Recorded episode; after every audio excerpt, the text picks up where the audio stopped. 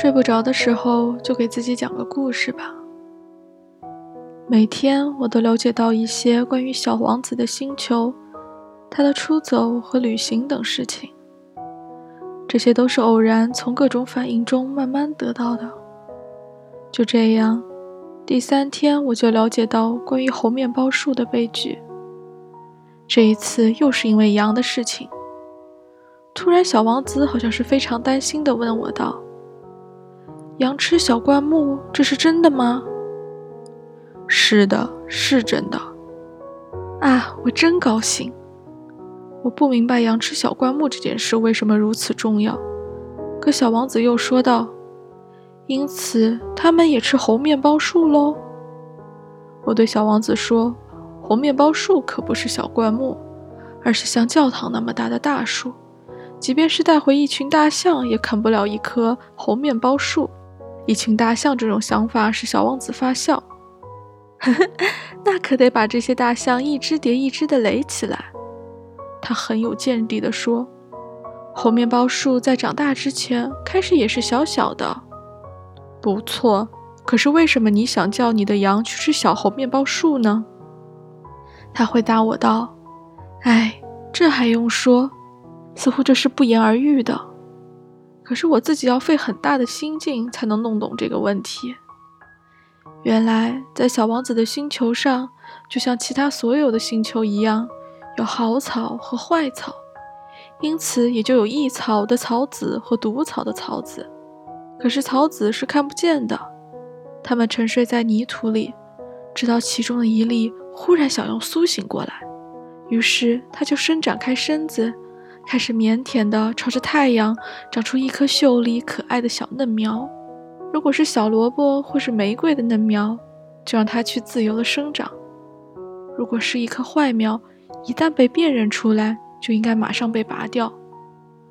因为在小王子的星球上有些非常可怕的种子，这就是猴面包树的种子。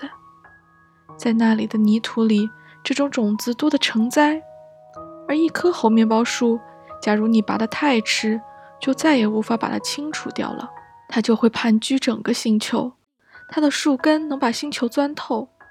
如果星球很小，而猴面包树很多，它就把整个星球搞得支离破碎。这是个纪律问题，小王子后来向我解释道：“当你早上梳洗完毕以后，必须仔细地给星球梳洗，必须规定自己按时去拔掉猴面包树树苗。”这种树苗小的时候与玫瑰苗差不多，一旦可以把它们区别开的时候，就要把它拔掉。这是一件非常乏味的工作，但很容易。有一天，他劝我用心地画一幅漂亮的图画，好叫我家乡的孩子们对这件事有一个深刻的印象。他还对我说，如果将来有一天他们出外旅行，这对他们是很有用的。有时候，人们把自己的工作推到以后去做，并没有什么妨碍。但要遇到拔红面包树苗这种事，那就非造成灾难不可。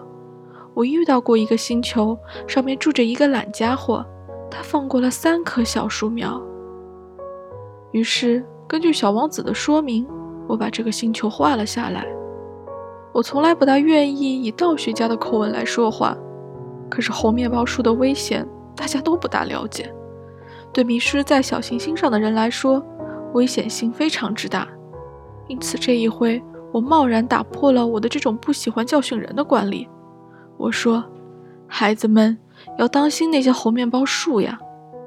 为了叫我的朋友们警惕这种危险，他们同我一样长期以来和这种危险接触，却没有意识到它的危险性。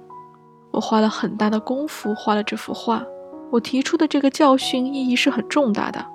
花点功夫是很值得的。你们也许要问，为什么这本书别的画都没有这幅画那么壮观呢？回答很简单，别的画我也曾经试图画得好些，却没成功。而当我画红面包树时，有一种急切的心情在激励着我。啊，小王子，就这样，我逐渐懂得了你那忧郁的生活。过去相当长的时间里。你唯一的乐趣就是观赏那夕阳西下的温柔晚景。这个新的细节是我在第四天早晨知道的。你当时对我说道：“我喜欢看日落，我们去看一回日落吧。可是得等着，等什么呢？等太阳落山啊。开始你显得很惊奇的样子，最后你笑自己的糊涂。你对我说：“我总以为是在我的家乡呢。”确实，大家都知道，在美国是正午时分，在法国正夕阳西下。只要在一分钟内赶到法国，就可看到日落。可惜法国是那么的遥远，而在你那样的小行星上，你只要把你的椅子挪动几步就行了。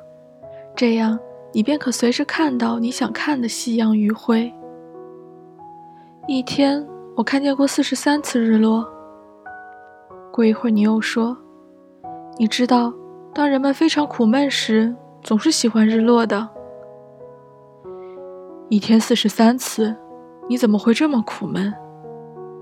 小王子没有回答。